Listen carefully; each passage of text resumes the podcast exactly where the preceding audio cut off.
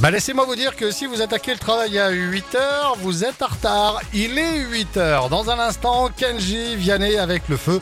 Nous sommes mardi aujourd'hui le 22 août. Les tubes et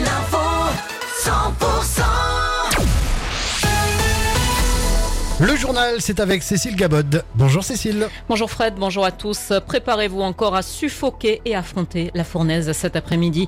49 départements sont en alerte orange canicule, 4 en rouge, le Rhône, la Haute-Loire, l'Ardèche et la Drôme. Chez nous, la chaleur s'intensifie encore aujourd'hui et persiste au fil des prochains jours. Selon Météo France, le pic caniculaire est attendu demain, voire même jeudi. Hier, on a relevé 40 degrés à Albi. Aujourd'hui, les températures maximales seront comprises entre 37 et 40 degrés voire même 41 degrés sur le Gaillacois.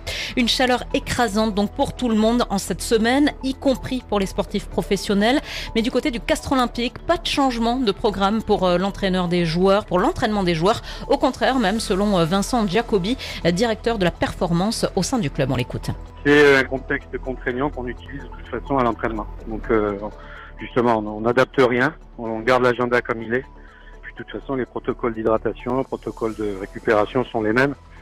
On a des bains froids qui nous permettent de, réguler la, température corporelle après entraînement si jamais besoin et bien sûr réhydrater après entraînement euh, pour récupérer la masse perdue et, tous les sels minéraux épuisés pendant l'entraînement. Voilà. Une seule adaptation pour les joueurs aujourd'hui avec un entraînement le matin au lieu de l'après-midi.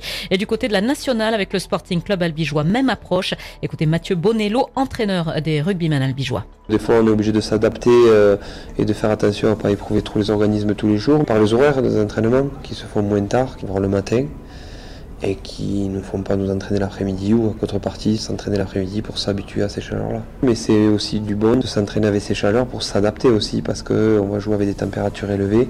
Même le soir à 19h il fait encore chaud donc euh, si on se habitue pas à s'entraîner à ça, ben, on va arriver, on va être oxy. Il y a un compromis entre euh, préparer le corps et aussi le laisser au repos. Mathieu Bonello pour le Sporting Club Albigeois. Vous êtes sur 100%, la suite du journal avec Cécile Gabot. Une cagnotte en ligne lancée par l'association Castelrock après l'incendie qui a ravagé la forge du château du même nom à terre de Bancalier hier matin. Le site est d'ailleurs fermé jusqu'à jeudi. L'efficacité des pompiers a permis de circonscrire et de maîtriser le feu rapidement, mais cette forge a été totalement détruite. Elle avait été bâtie euh, ces dernières années par les bénévoles pour proposer des ateliers à des publics variés. Une déception hein, pour eux euh, qui euh, souhaitent tout de même rebondir le plus vite possible. Écoutez Laurent Président fondateur de l'association. C'est face à la mobilisation importante de nos bénévoles qui tout de suite se sont activés sur les groupes WhatsApp que, l'on utilise pour communiquer entre nous et ils ont été les premiers informés on a senti qu'immédiatement euh, tout le monde se sentait solidaire et avait envie d'agir à, sa manière. Donc euh, on s'est dit on, va reconstruire tout de suite. Ce qui nous manque clairement, c'est les finances et donc euh, on sollicite éventuellement la, générosité du public et des collectivités et de tous ceux qui potentiellement peuvent nous aider. Et voilà. Voilà une cagnotte à retrouver sur le site Helloasso. Le lien se trouve sur les réseaux sociaux de l'association Castelrock. Ces obsèques seront célébrées demain à midi au crématorium d'Albi. On a appris le décès de Jackie Rutmeyer, cofondatrice et directrice du centre d'Arlelay entre 1983 et 2018, également présidente de la Maison des femmes d'Albi.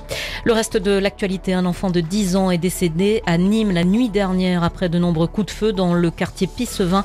La petite victime se trouvait à bord d'une voiture avec des proches au du drame. L'un de ses proches a d'ailleurs été gravement blessé par balle. Un hommage national sera rendu ce vendredi aux invalides au général Jean-Louis Georgelin, décédé lors d'une randonnée en montagne la semaine dernière. La cérémonie va se dérouler en présence du président Emmanuel Macron et de la première ministre Elisabeth Borne. L'actu continue, prochain rendez-vous tout à l'heure à 8h30 sur 100%.